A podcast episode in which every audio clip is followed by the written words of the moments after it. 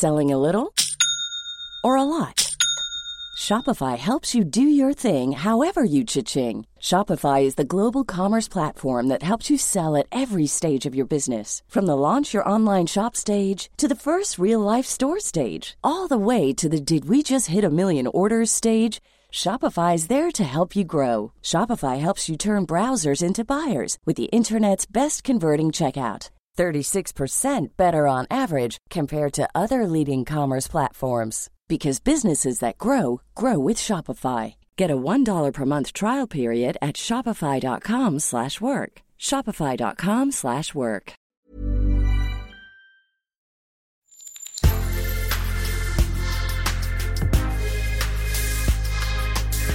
Mais avant l'épisode, j'aimerais vous rappeler que notre premier sponsor, c'est vous. Pour faire thune, vous savez qu'on a besoin de thunes. Ça prend du temps, du travail de montage, de journalisme.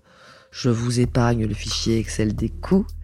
Mais à vous qui kiffez thunes, pour assurer notre indépendance financière et pour que ça continue, eh bien il n'y a qu'un moyen, la cagnotte Tipeee.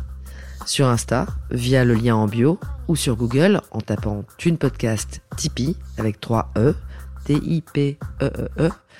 Vous êtes déjà nombreuses, nombreux, mais on espère que vous le serez encore plus. Pour que Thune continue, je compte sur vous.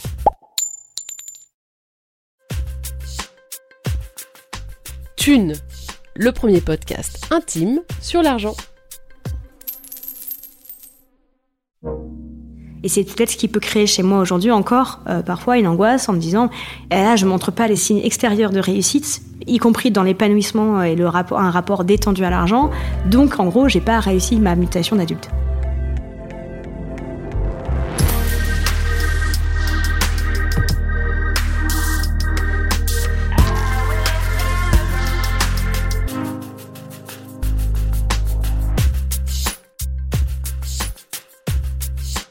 On peut avoir fait Sciences Po, être surdiplômé et avoir des fins de mois difficiles.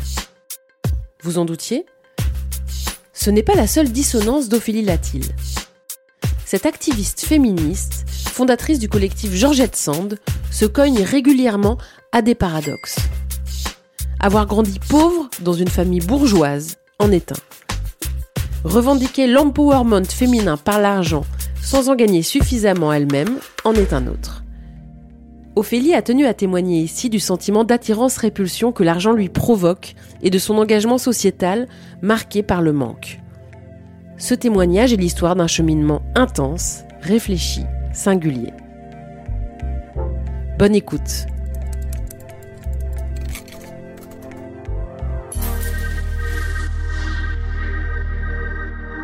Bonjour Ophélie, merci d'avoir accepté de témoigner pour Thune. Est-ce que tu peux te présenter en quelques mots, s'il te plaît? Oui, donc bonjour, je m'appelle Ophélie Latier, j'ai 38 ans, j'habite à Paris, euh, mais je viens de Provence. J'exerce comme juriste et formatrice sur les questions d'égalité et de prévention des discriminations, euh, et j'ai monté le collectif Georgette Sand. Ça te gêne en général de parler d'argent? Alors en fait, non, mais euh, je dissocie deux choses. Euh, le rapport euh, à l'argent quand j'en parle euh, d'un point de vue euh, de l'égalité, du féminisme, des droits des femmes et euh, ou, la, ou, de- ou la- des droits de l'insertion, quand la question de la- l'autonomie financière des gens en général, et euh, le rapport à l'argent quand on parle de moi. C'est plus compliqué. C'est beaucoup plus compliqué. On va déjà revenir un petit peu en arrière pour comprendre ton parcours. Euh, de quel milieu tu viens? Alors, je viens d'un milieu où on ne parle pas d'argent parce qu'on en a, normalement. Et le normalement est très important dans cette histoire. Euh, parce qu'en réalité, ce qui paraissait évident sur le papier ne l'a pas été, euh, à cause de cette problématique qu'on appelle aujourd'hui la question du déclassement social. C'est-à-dire que mes grands-parents étaient notaires, euh, plutôt euh, donc aisés, avec euh, plein de propriétés privées. ils étaient très confortables financièrement. Et ma mère, par contre, n'a pas forcément eu le meilleur mariage. Elle n'a pas épousé quelqu'un qui qui nous a aidés, c'est-à-dire qu'elle a épousé quelqu'un qui était en devenir, qui aurait dû devenir un, un médecin. Euh, et puis en fait, il est devenu médecin, mais en fait, euh, l'argent n'est jamais rentré dans la maison puisque euh, il a consacré une énorme partie de ses revenus euh, à l'alcool, sa grande passion. Euh, et donc du coup, c'est vrai que ça a eu un impact majeur en fait sur le rapport à l'argent. Ah oui, donc une grosse, grosse, grosse problématique. Oui, c'est un gros sujet. Je déteste me plaindre. Euh, je déteste me placer, moi et ma famille, en fait, en victime. En fait, on a eu une belle vie et on continue d'avoir une belle vie. On est plutôt épanoui émotionnellement, mais il y a quand même eu cette histoire. C'est-à-dire que on s'est retrouvé avec une mère qui a qui s'est retrouvée avec un moment un mari qui aurait dû lui l'aider à trouver une sécurité financière. Elle avait trois enfants, donc elle s'est mise en travail à temps partiel pour pouvoir gérer les trois enfants qui étaient dans trois écoles différentes et et, et en fait l'aide n'est jamais venue. Mais elle l'a espéré parce que c'est quelqu'un qui est plein d'espoir, euh, qui mise toujours en l'avenir. Elle a vraiment cru qu'il y a un moment, il y aurait un changement qui n'est jamais venu. Et, euh, et, en fait, ça a eu un... Euh, je pense que ça a irrigué notre éducation, euh, notre, notre rapport à l'argent, évidemment. Et puis après, ça a eu un impact sur le débouché qu'on pouvait ou pas avoir une fois le bac passé.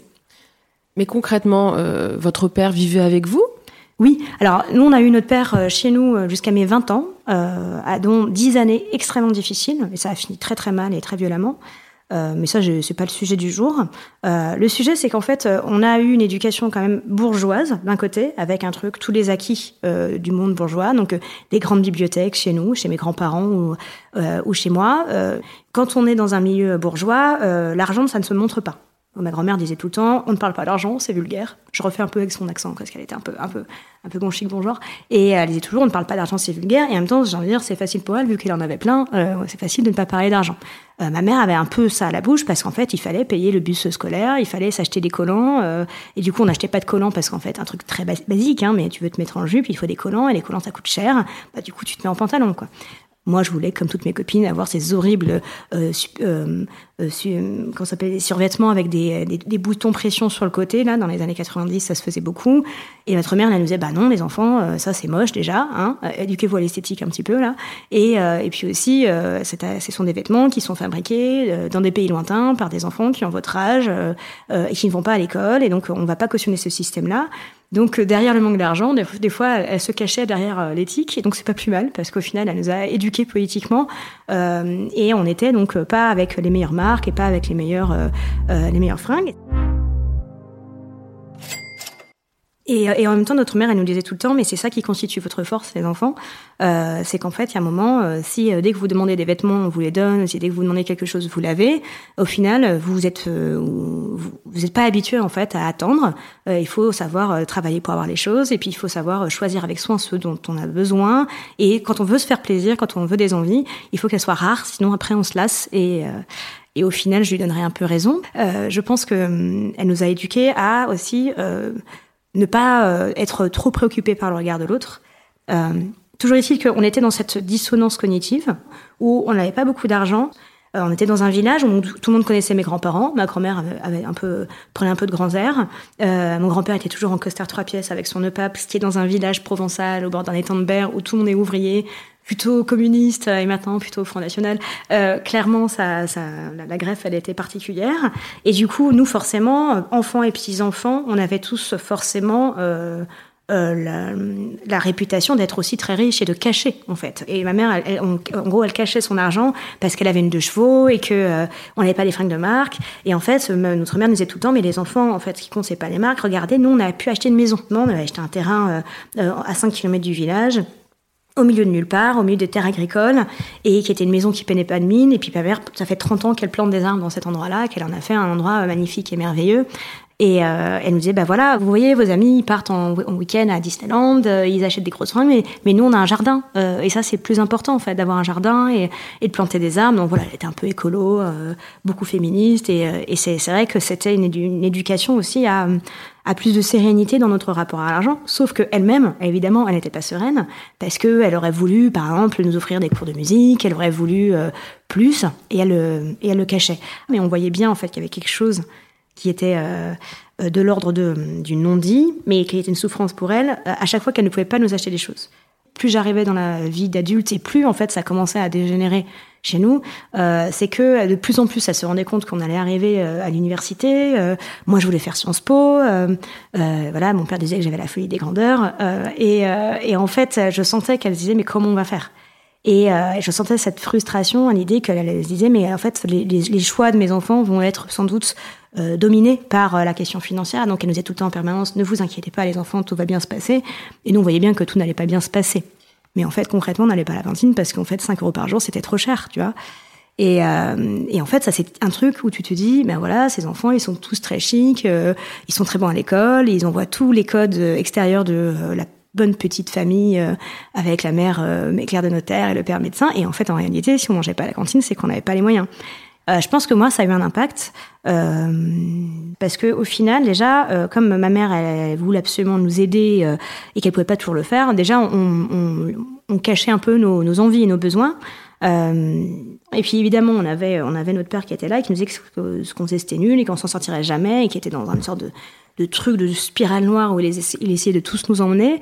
Euh, et concrètement, euh, il y a eu un, ça a eu un impact, je pense, sur mon rapport à l'argent parce que, euh, euh notamment quand j'ai commencé à travailler, euh, vraiment les, les, premiers jobs étudiants, enfin lycéennes, où on garde des enfants, on fait les cueillettes, on fait les vendanges, on cueille les olives, les abricots. en fait, mon premier salaire, mon père me l'a piqué quand même. Il a été quand même sacrément sacrément salaud sur ce coup-là, c'est-à-dire qu'il est allé le chercher. Donc euh, à la ferme où j'avais travaillé pendant plusieurs semaines, il est allé le chercher et il est allé directement le renvoyer euh, dans le monde agricole puisqu'il est allé à la coopérative euh, du village s'acheter des cubis de avec. Et, euh, Avec quel âge? J'avais euh, 16-17 ans. Euh, c'était mon premier gros salaire où j'avais travaillé plusieurs semaines d'affilée. Et, euh, et, en fait, je vais le voir et je lui dis, mais en fait, tu ne peux pas. J'appelle la coopérative qui me dit, on peut pas rembourser.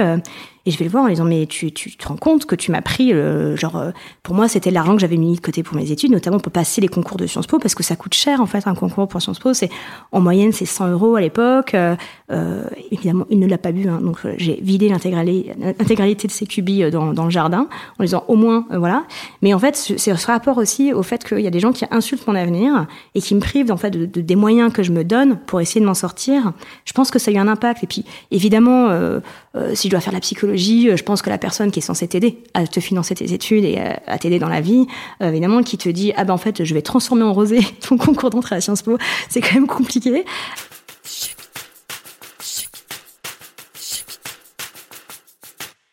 Mais euh, dans ma malchance, j'avais euh, ma mère qui m'a qui a trouvé l'argent pour euh, pour passer le concours euh, et donc du coup, je suis quand même arrivée à Sciences Po. C'était déjà hyper important d'arriver là quoi. OK. L'appareil, en fait, euh, on arrive à Aix et ma mère continuait d'espérer que notre père allait nous aider à financer nos études, puis ça marchait pas. Euh, il nous donnait pas l'argent, il disait qu'il l'avait donné, nous n'osait pas trop dire qu'on qu avait pas d'argent pour le mois pour euh, pour acheter à manger tout ça, donc on, on faisait hyper gaffe. Le problème qu'on avait, qui n'était pas un problème en fait, c'est que donc pourquoi Aix c'était plus simple pour moi pour euh, pour mes études, c'est que mes grands-parents ils avaient un appartement là-bas et euh, un appartement dans le centre-ville. On était en colocation à plusieurs et euh, donc je payais un loyer qui était beaucoup plus bas que celui que j'aurais dû avoir dans n'importe quelle autre ville de France. Euh, donc ça allait, mais en fait pareil, là aussi la dissonance continue, c'est-à-dire que les gens me voyant dans cet appartement-là, et donc je dis qu'il a mes grands-parents, se disent ok, elle paye pas d'argent, ses grands-parents sont riches, donc elle est riche, euh, et donc du coup euh, il y a une sorte de d'endogamie sociale quand même dans les gens qui sont dans les IEP ou les fêtes de droit où les gens quand même ont un peu les moyens et euh, moi, je me rappelle, du coup, j'étais euh, souvent en difficulté parce que tu vas au restaurant, tu prends euh, pas d'alcool, tu prends la petite salade verte, et puis à la fin, tout le monde partage, et tu te retrouves avec 40 euros que tu n'as pas, tu les as pas, en fait, tu vas c'est ta bouffe pour un mois, et, euh, et, tu sais pas quoi faire, et euh, du coup, tu refuses en fait de sortir. tu prends, et puis à Sciences Po, c'est quand même très très snob. Tout le monde achète les livres. Moi, j'avais besoin d'aller à la bibliothèque pour pour consulter les livres parce que j'avais pas les moyens d'acheter tous les livres qui sortaient et qu'on nous demandait de lire. On se prend souvent l'humiliation de ne pas avoir d'argent, de ne pas avoir des vestes en cuir, de ne pas avoir le dernier téléphone, euh, de ne pas pouvoir partir en week-end. Euh, tout le monde est vraiment dans ce truc où l'argent euh, est une chose normale et naturelle. Et moi, j'étais vraiment toujours dans ce truc. J'avais vraiment intériorisé ce truc de ma mère, qui était de on cache, on cache le fait qu'on n'a pas d'argent parce que c'est honteux. C'est un rapport à, compliqué. Et en fait, si tu veux être bien dans ta vie, faut jamais parler d'argent, faut jamais parler chiffres. moi, j'ai fait plusieurs prêts pour aller en Russie donc pour faire mon stage en Russie en, troisième année à Sciences Po. Euh, ça a été compliqué. À l'époque, les stages n'étaient pas du tout rémunérés. Euh, et donc, non seulement j'ai été victime de harcèlement là-bas, mais en plus, euh, j'ai été endettée. Euh, et c'est c'est ce qui fait aussi que à la fin de mes études, donc après Sciences Po, donc j'ai fait des masters universitaires. J'avais pas les moyens de faire plus. Et en fait, oui, quand je me suis retrouvée jeune diplômée, euh, j'ai commencé à bosser un an. Je m'en suis pas si mal sortie. Et je me suis retrouvée en pleine crise des subprimes là en 2008, euh, jeune diplômée et euh, seule au monde en fait, après avoir bossé pendant toutes mes études, le soir, le week-end, les vacances, euh, du jour au lendemain, inactivité du jour au lendemain. Et donc ce désœuvrement m'a, m'a, m'a, vraiment angoissée. Je voyais pas les rentrées d'argent. Euh, même les jobs, en fait, c'était compliqué à, trouver. Euh, on me nez, on me proposait que des stages, alors que deux mois avant, on me proposait la même chose, mais de façon rémunérée. Et c'est comme ça que j'ai rejoint Génération Précaire, qui travaillait sur les droits des stagiaires, euh, et qui avait vraiment au cœur une obsession qui était la mienne, c'était l'autonomie. Euh, qu'est-ce qui se passe en fait à un moment quand on n'a pas les moyens, quand on travaille à plein temps, mais que en fait euh, ce travail à plein temps ne nous permet pas d'être autonome financièrement, alors qu'on est adulte, qu'on a le droit de voter, de conduire une voiture, on n'a pas les moyens de se loger, euh, de manger en fait à son à sa faim, euh, alors qu'on a fait tout ce qu'il fallait. Et en fait, ce qui était, ce qui rassemblait tous ces toutes ces personnes à génération précaire, pour beaucoup, c'est qu'ils s'étaient endettés pour faire ces études-là. Alors évidemment, par rapport aux États-Unis, vous allez me dire, ça va, où est-ce qu'on chouine euh, Parce qu'en fait, euh, voilà, on n'a pas 200 000 euros à, à, à, sortir. Mais le problème, c'est que le, le, premier emploi, euh, l'emploi durable, en fait, en, en moyenne, c'était 28 ans à l'époque. Et donc, du coup, qu'est-ce qu'est-ce fait entre le, le, moment où on sort diplômé de ses études, euh, à 18 ans ou 22, 23 ans quand on sort de master, et le moment où à 28 ans, on a en moyenne un premier emploi durable, et ben en fait, on enchaîne les CDD, les intérims, et ça, on peut le faire uniquement si on a les parents. Et en fait, euh, c'est fou, c'est parce que là, je me retrouve à la fin des années 2000 en me disant, mais en fait, c'est quand même fou, la, réussite, en fait, ça, ça s'hérite ou ça s'épouse. Et en fait, tu peux pas acquérir en fait l'indépendance financière euh, tout seul, comme un grand.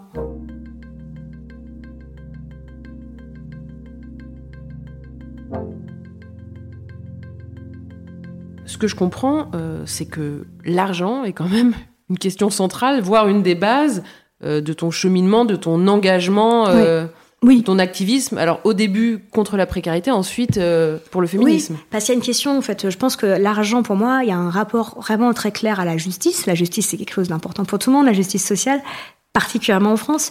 Euh, mais moi, en fait, j'ai trouvé, je pense que derrière, il y avait cette idée, c'est injuste. Je me suis euh, beaucoup battue pour travailler, pour avoir de l'argent, pour avoir des bonnes études. On a vécu des choses pas, pas simples euh, dans notre euh, enfance et notre adolescence. Euh, et au final, euh, l'argent est une question fondamentale. Bon, je suis obligée, en fait, à chaque fois de, de ramener, je suis navrée, au collectif, là, au collectif familial, parce qu'en fait, je pense que c'est aussi hein, le rapport qu'on a à sa famille qui impacte notre rapport à l'argent. Et euh, moi, j'ai envie aussi d'être indépendante financièrement dans mon rapport à ma famille. J'ai envie de leur dire, les gars, je m'en sors bien, vous inquiétez pas. Euh, et ce qui a été un questionnement il y a 20 ans ne l'est plus aujourd'hui.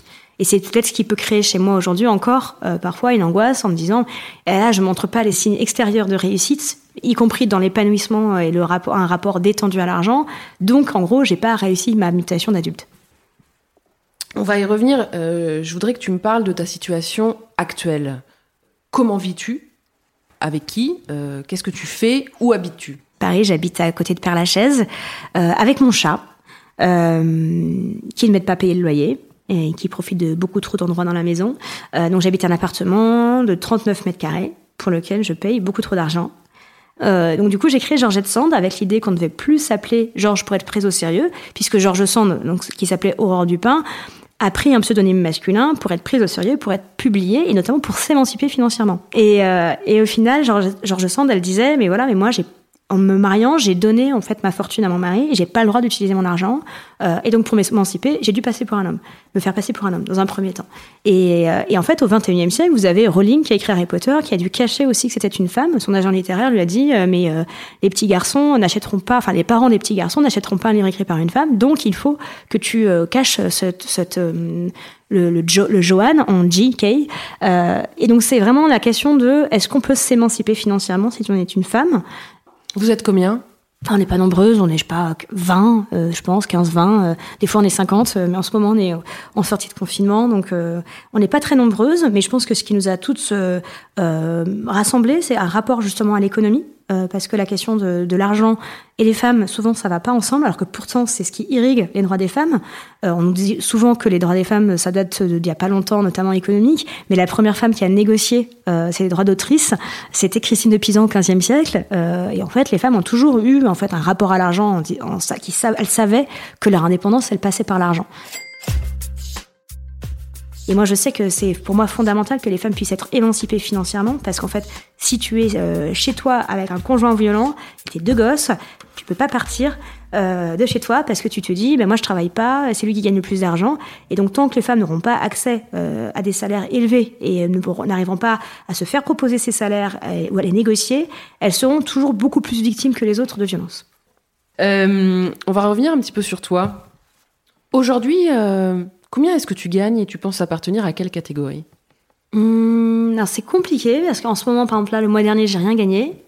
Euh, les mois d'avant, j'ai gagné euh, 2000 euros. Le mois d'avant, j'ai rien gagné non plus. C'est compliqué. Je, euh, bah là, j'ai monté ma boîte en fait fin 2019. C'était pas la meilleure idée.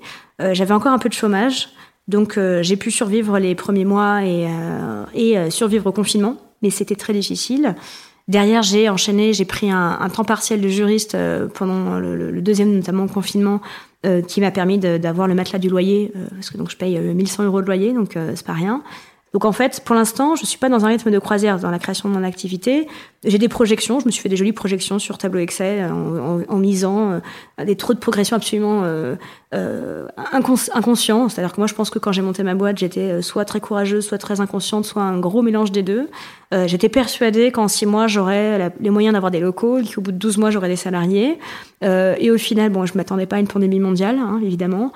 Euh, et c'est ce qui fait en fait qu'aujourd'hui, je suis un peu au-dessus de mes moyens dans le fait que j'ai un appartement un peu cher, compte tenu du fait que je suis indépendante financièrement. Je suis indépendante parce que j'ai pas de de- d'autres revenus qui arrivent. euh, et, euh, et du coup, euh, bah, c'est pas grave. En fait, j'assume que je suis très bien en fait dans le centre de Paris. Et c'est quelque chose pour lequel aussi j'ai fait des études. Moi, j'ai fait des études pour m'en sortir. Bah, C'est ça, c'est que t'as quand même euh, un bac plus, euh, Cinq, ouais. plus 5, ouais. T'as fait des super études. Sciences Po, c'est pas rien. Ben c'est ça, en fait, j'ai fait des super études et c'est pas pour rien. Alors oui, tout à l'heure, je disais, il y a un côté un peu revanchard. J'ai aussi voulu faire des études pour montrer que j'en étais capable à des gens qui estimaient que je ne l'étais pas. Euh, et après, j'ai voulu travailler et aller à Paris quand ma famille m'a dit à un moment, écoute, ma fille, euh, c'est bien de faire des études quand on est une femme pour montrer, pour avoir de la conversation hein, dans les dîners. Mais concrètement, est-ce que tu es obligé vraiment de vivre de, ton- de, ta- de ton travail intellectuel quand tu pourrais tout simplement te marier avec un gentil jeune homme euh, Et moi, j'étais là, non, non, non, l'indépendance, l'indépendance, c'est important. Et, euh, et du coup, pour moi, la question aussi du, c'est aussi la question du couple. Est-ce qu'à un moment on se met en couple parce que on est amoureux, parce que c'est génial, ou est-ce qu'on se met en couple à un moment parce qu'il faut partager le loyer? Euh, Et moi, j'ai dit, mais il est hors de question que je, je, je, je renonce à mon indépendance parce que en fait, il faut payer la moitié d'un loyer et pas un loyer entier.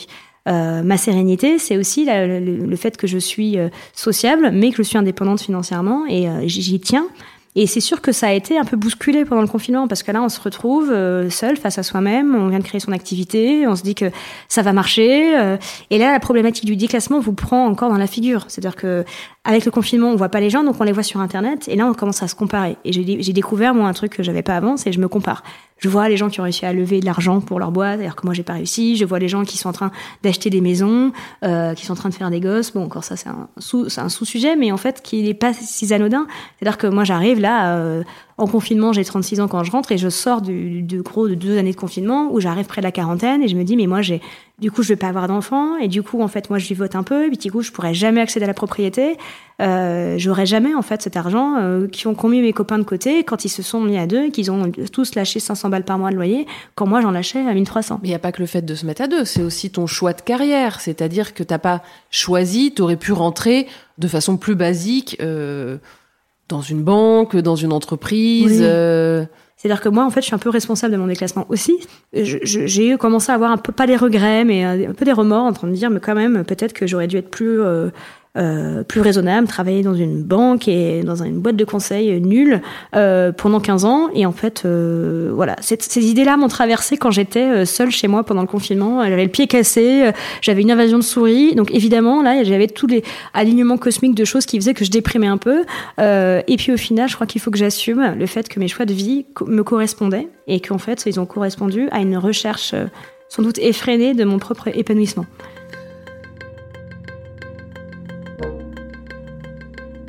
Est-ce qu'il n'y a pas un truc un peu paradoxal à te battre pour la rémunération des femmes et en même temps à avouer que tu as longtemps travaillé gratuitement et que même maintenant, c'est pas encore évident? Oui, les cordonniers sont toujours les plus mal chaussés, donc les cordonnières aussi.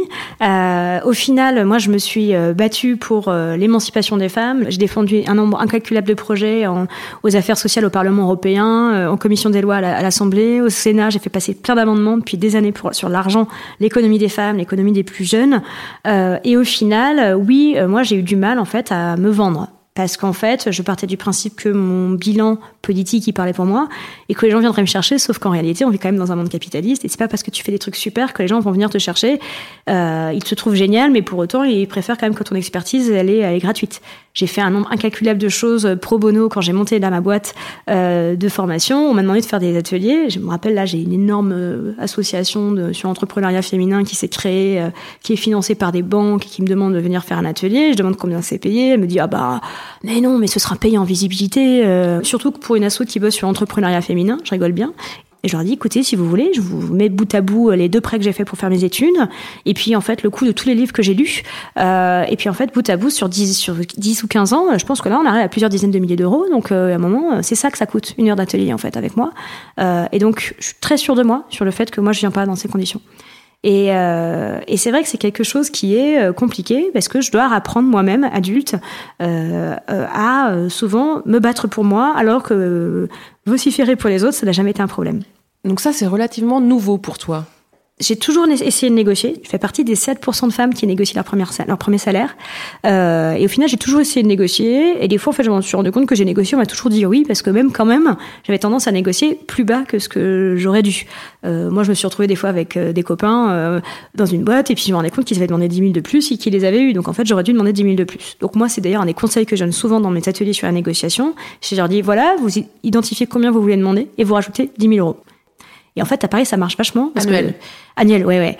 Euh, C'est-à-dire que souvent, euh, les femmes elles demandent, voilà, j'ai demandé 20 000 euros, euh, voilà, tu fais, bah ok, tu, penses que tu vaux 20 000 euros, moi je te dis tu rajoutes 10. Tu demandes 30. Et en fait, le problème, c'est que les femmes sont persuadées, comme on a été élevées différemment des hommes, euh, qu'on n'a pas le même sort sur le marché du travail. Les femmes, en fait, ont très peur de déplaire. Euh, à la fois, elles veulent peur et elles ont peur de déplaire, ce qui fait qu'elles se disent, et moi je l'entends très souvent dans les ateliers que j'anime, euh, oui, mais si, si je demande trop, les gens ne vont plus m'aimer. Il y a vraiment ça, un rapport à l'amour qui est en fait lié à un rapport à l'argent. Et vraiment, je me dis, on est, vraiment au cœur du problème. C'est-à-dire qu'en fait, les femmes ont l'impression que si elles parlent d'argent, on va arrêter de les aimer. Donc là, du coup, j'imagine que tu es plutôt économe. Oui, oui et non en fait. Moi, je suis pas en capacité de faire des gros achats, déjà parce que j'ai pas pas beaucoup de moyens. Euh, mais je sais pas, par exemple, euh, voilà, euh, prendre de l'argent à la banque pour investir, par exemple même dans ma boîte, pour y moment investir dans des locaux, des salariés, euh, c'est quelque chose qui ne m'est même pas venu à l'esprit parce que on voilà, on ne s'endette pas. C'est quelque chose qui ne se fait pas. On vit à hauteur de ses moyens. Euh, et euh, mais en même temps, de temps en temps, il faut se rappeler aussi que le, pla- le- le- le plaisir, il existe. Et le, le plaisir, des fois, il, est, il réside dans un acte d'achat. Alors, pas forcément élevé, mais il peut résider là-dedans. Et, euh, et en fait, c'est pour ça que je trouve que souvent on culpabilise les gens qui dépensent leur argent, leur disant vous vous rendez compte, la, terre est en train de crever, vous êtes là tous en train de consommer comme des idiots. Il faut pas, faut rappeler que c'est quand même une pulsion de vie. Euh, Il y, a, il y a des tas de choses dans les pulsions de vie. Il y, a, il les drogues, il y a la nourriture, il y a le sport, il y a plein de choses. Et il y a quelque chose dont on ne parle pas assez. On parle souvent de la compulsion à l'achat des gens qui vont pas bien, euh, en disant, euh, par exemple, d'une personne qui est dépressive, si elle se met à acheter du jour au lendemain plein de choses, notamment des grosses sommes, une nouvelle cuisine, une voiture, faut s'inquiéter. Ça veut dire voilà. Mais je pense qu'il y a ce petit état euh, des gens qui vont plutôt bien, qui vont moyennement mal, on va dire, euh, qui à un moment font ça et ça leur fait du bien. Moi, je me sais que des fois, j'ai acheté, je suis allée faire des soldes avec ma sœur, par exemple, et puis euh, on achète plein de trucs, et puis on dit à la fin, ah, ça fait du bien. Parce on libère des hormones qui sont des hormones de satisfaction, euh, où il y a un moment, oui, en fait, on se, sent plus heureux quand on achète.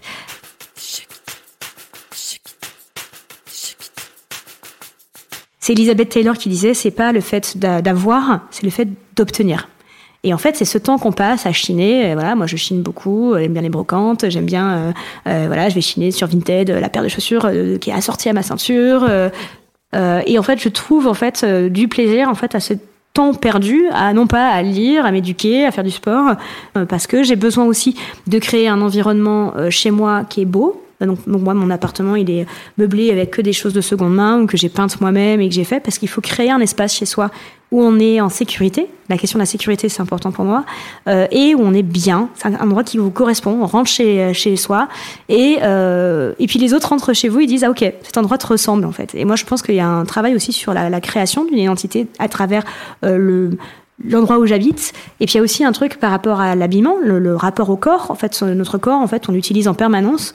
Et on dit tout le temps mais oui il faut pas se soucier de son corps notamment quand on est féministe. On nous dit mais oui il faut se libérer du corps euh, des standards euh, corporels. Il faut se moquer de à quoi on ressemble. Et au final, moi, je suis pas d'accord. En fait, mon corps, c'est un objet précieux. Mon corps, j'en prends soin parce que je fais beaucoup de sport, je fais beaucoup d'aïkido, je vais courir, euh, j'essaie de manger sainement et j'essaie aussi, en fait, de le, de le draper. Je, y a, je, je, je l'enrubane, en fait, de, vêtements qui me plaisent. Et donc, du coup, pour ça, il me faut de l'argent. Et, euh, donc, cet argent, il est nécessaire. Donc, j'achète pas des fringues de luxe, j'achète vraiment souvent de seconde main. Euh, mais je suis consciente que c'est quand même qu'il y a un, rapport, en fait, euh, au corps et à l'argent qui est euh, encore en questionnement. Il y, a, un tabou autour de ça, c'est-à-dire que pour me sentir bien, j'ai quand même du coup besoin de l'argent. L'argent pas comme bien qui dormirait comme un tas d'or euh, sur mon compte, mais en fait il y en a un moment j'en ai besoin pour mon épanouissement. J'en ai besoin pour partir en train euh, à droite à gauche, me balader. J'en ai besoin pour mes stages d'aïkido. J'en ai et j'en ai besoin notamment pour pour m'acheter des vêtements dans lesquels je me sens bien. Avec combien est-ce que tu serais satisfaite par mois? Euh, bah, vu que j'en ai pour donc euh, charge comprise, j'en ai pour 1600 euros à Paris. Euh, donc si on rajoute, mettons, voilà, la nourriture, les frais de santé, et mettre un, petit peu de côté quand même pour pour se rassurer, moi je dirais que je serais bien à 3000 euros. Je l'ai déjà été et je peux vous dire que j'ai trouvé ça extrêmement épanouissant hein, parce que ce n'était plus un sujet. Je ne pensais pas à l'argent. J'étais pas en train de compter, j'étais pas en train de faire mes comptes, j'étais pas en train de me dire bon ben voilà, euh, euh, je suis allée boire un verre là, là, lundi soir, donc du coup je pars pas en week-end. C'était, euh, ça a apporté de la sérénité. Je crois que je pourrais pas être malheureuse sur terre, donc je cherche en permanence ce qui me rend la plus heureuse. Euh, et si ça ne passe pas par euh, l'embourgeoisement, euh, la propriété privée ou le fait de gagner beaucoup d'argent, et ben on ne passe pas par là si ça passe par le fait d'écrire un livre euh, ou de créer un collectif qui ramène pas de thunes mais qui rapporte de l'épanouissement du collectif et, euh, et de la, des, des, bons sentiments, j'ai envie de dire. En fait, déjà, j'ai gagné mon temps sur Terre. Après, évidemment, euh, euh, moi, je suis d'un natu naturel un peu angoissé sur les questions financières parce que j'ai manqué. Et clairement, il y a un moment, j'ai vraiment manqué. Euh, C'est-à-dire que moi, à la fin de mon dernier stage à Paris, je mangeais pas tous les jours parce qu'on m'avait promis des gratifications de stage qui ne sont jamais venues. Euh, et au final, euh, bah, qu'est-ce que j'ai fait? J'ai transformé ça en effet en engagement militant sur plusieurs années qui ont fait que j'ai obligé maintenant les entreprises à gratifier les stagiaires. Et donc euh, oui, en fait, j'ai gagné. J'ai gagné pour les autres et j'ai pas gagné pour moi. Mais au final, c'est quoi la satisfaction euh, Gagner euh, 200 balles de plus par mois et euh, ou me dire j'ai mis en place euh, le droit des stagiaires en France et il y a des millions de personnes chaque année que ça impacte. Des, des étudiants et leurs parents qui en fait ont moins à s'endetter pour leurs enfants. Ce serait pas mal de concilier les deux. Ce serait pas mal de concilier les deux, mais si je dois choisir là maintenant tout de suite le matin quand je me regarde dans la glace, est-ce que j'ai réussi ma vie? Oui, j'ai réussi ma vie. Et avec les mecs donc?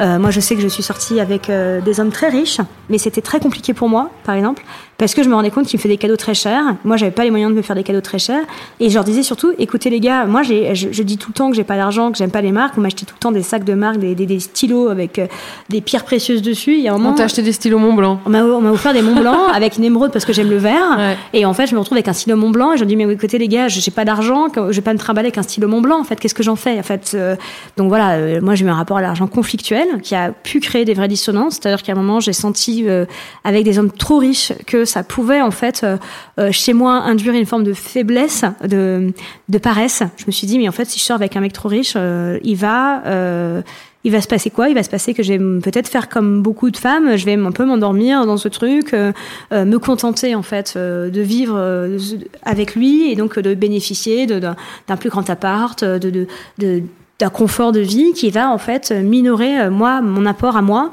et en fait mon apport à moi ma construction à moi les briques que je mets dans cette société dans ma vie à moi ou dans pour mon entourage en fait elles sont plus importantes et, euh, et je me suis, j'ai toujours eu craint euh, l'engagement, le couple, parce que euh, j'ai toujours eu peur en fait que ça, euh, que ça diminue ma, ma ténacité. Et en fait, avec des hommes moins riches, ce qui était compliqué, c'est que je voyais en fait dans leur, vous pouvez être l'homme le plus déconstruit du monde. Concrètement, quand votre femme elle est mieux payée que vous, j'ai senti chez beaucoup en fait un, manque de confiance en eux. Ça a souvent eu un impact sur la fin de notre relation. C'est-à-dire qu'en fait, euh, moi, quand je suis en pleine forme, que je gagne euh, l'argent, que j'ai un bouquin, que je crée un collectif, que je passe à la télé, au final, euh, ben, je sentais que ça, en fait, ça, ça, ça faisait peur, en fait, à mon conjoint, euh, et que du coup, ça pouvait avoir un impact vraiment négatif sur notre couple et que ça le détruisait. C'est marrant que tu dises que tu as peur qu'une forme de confort euh, douillet endorment euh, ton engagement, donc euh, Mm. étouffe un peu en fait ta colère. Je me suis souvent posé la question est-ce que je suis combative parce que j'ai vécu des difficultés, euh, notamment euh, violence familiale, ou euh, est-ce que le feu était déjà là?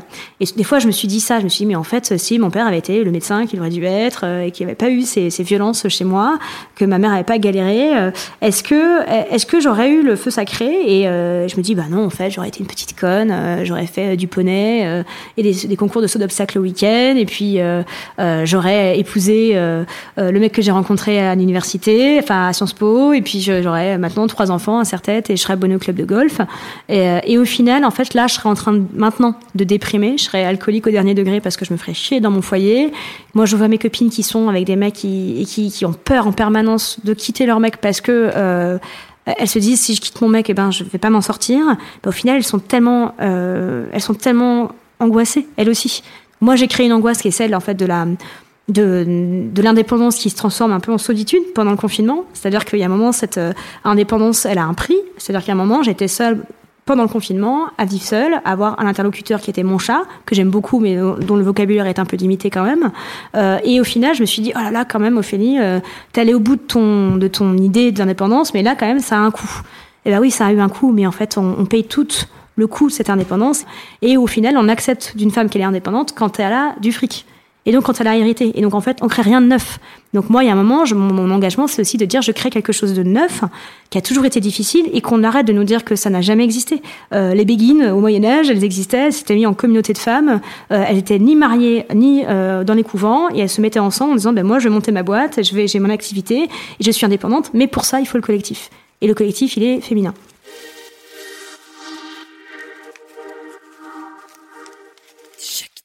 Ce que j'entends quand même, c'est que le combo euh, indépendance euh, plus militantisme, euh, c'est quand même pas le meilleur moyen de gagner de l'argent, quoi.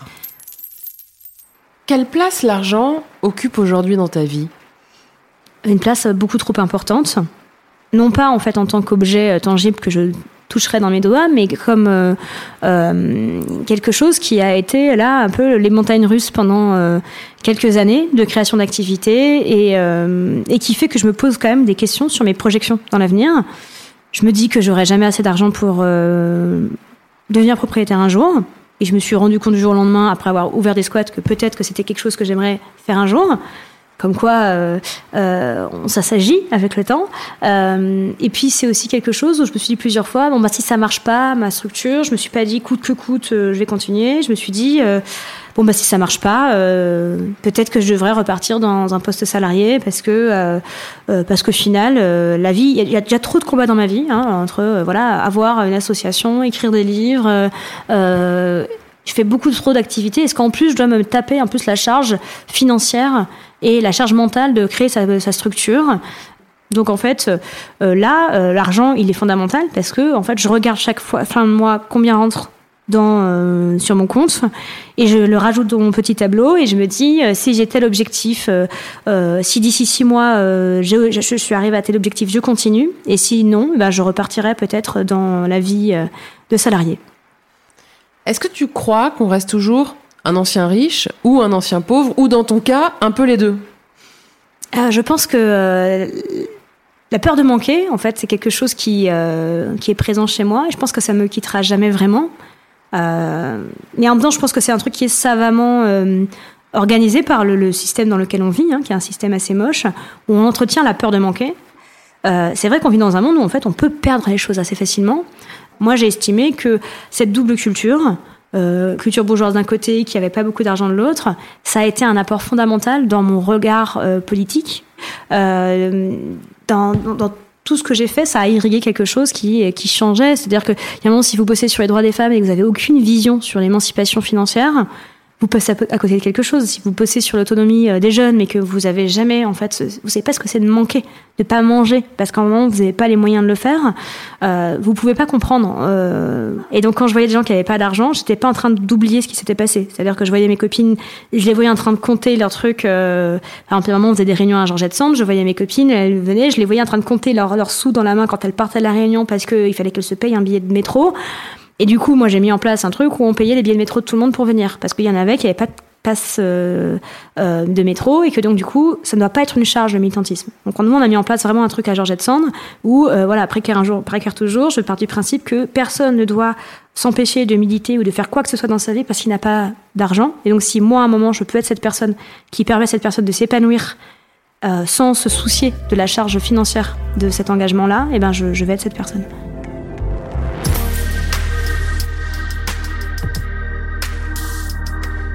Voilà, vous avez encore écouté un épisode de Thune, un podcast de Laurence Velli et Anna Borel. Cet épisode a été réalisé par Laurence Velli et monté par Manuel Dedonder. Si vous aimez Thune, vous pouvez nous soutenir. Le plus simple, c'est des étoiles et des commentaires. Ça a l'air anodin, mais ça ne l'est pas. Pour nous contacter, vous pouvez passer par Facebook ou notre compte Instagram. Nous avons aussi lancé une cagnotte Tipeee, parce que donner un peu de thune à thune, ça fait sens, et on en a besoin pour continuer. Vous la trouverez dans le lien de la bio de notre compte Instagram. Merci et à très bientôt.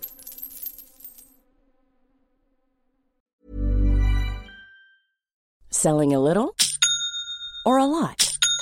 Shopify helps you do your thing however you cha-ching. Shopify is the global commerce platform that helps you sell at every stage of your business. From the launch your online shop stage to the first real life store stage, all the way to the did we just hit a million orders stage.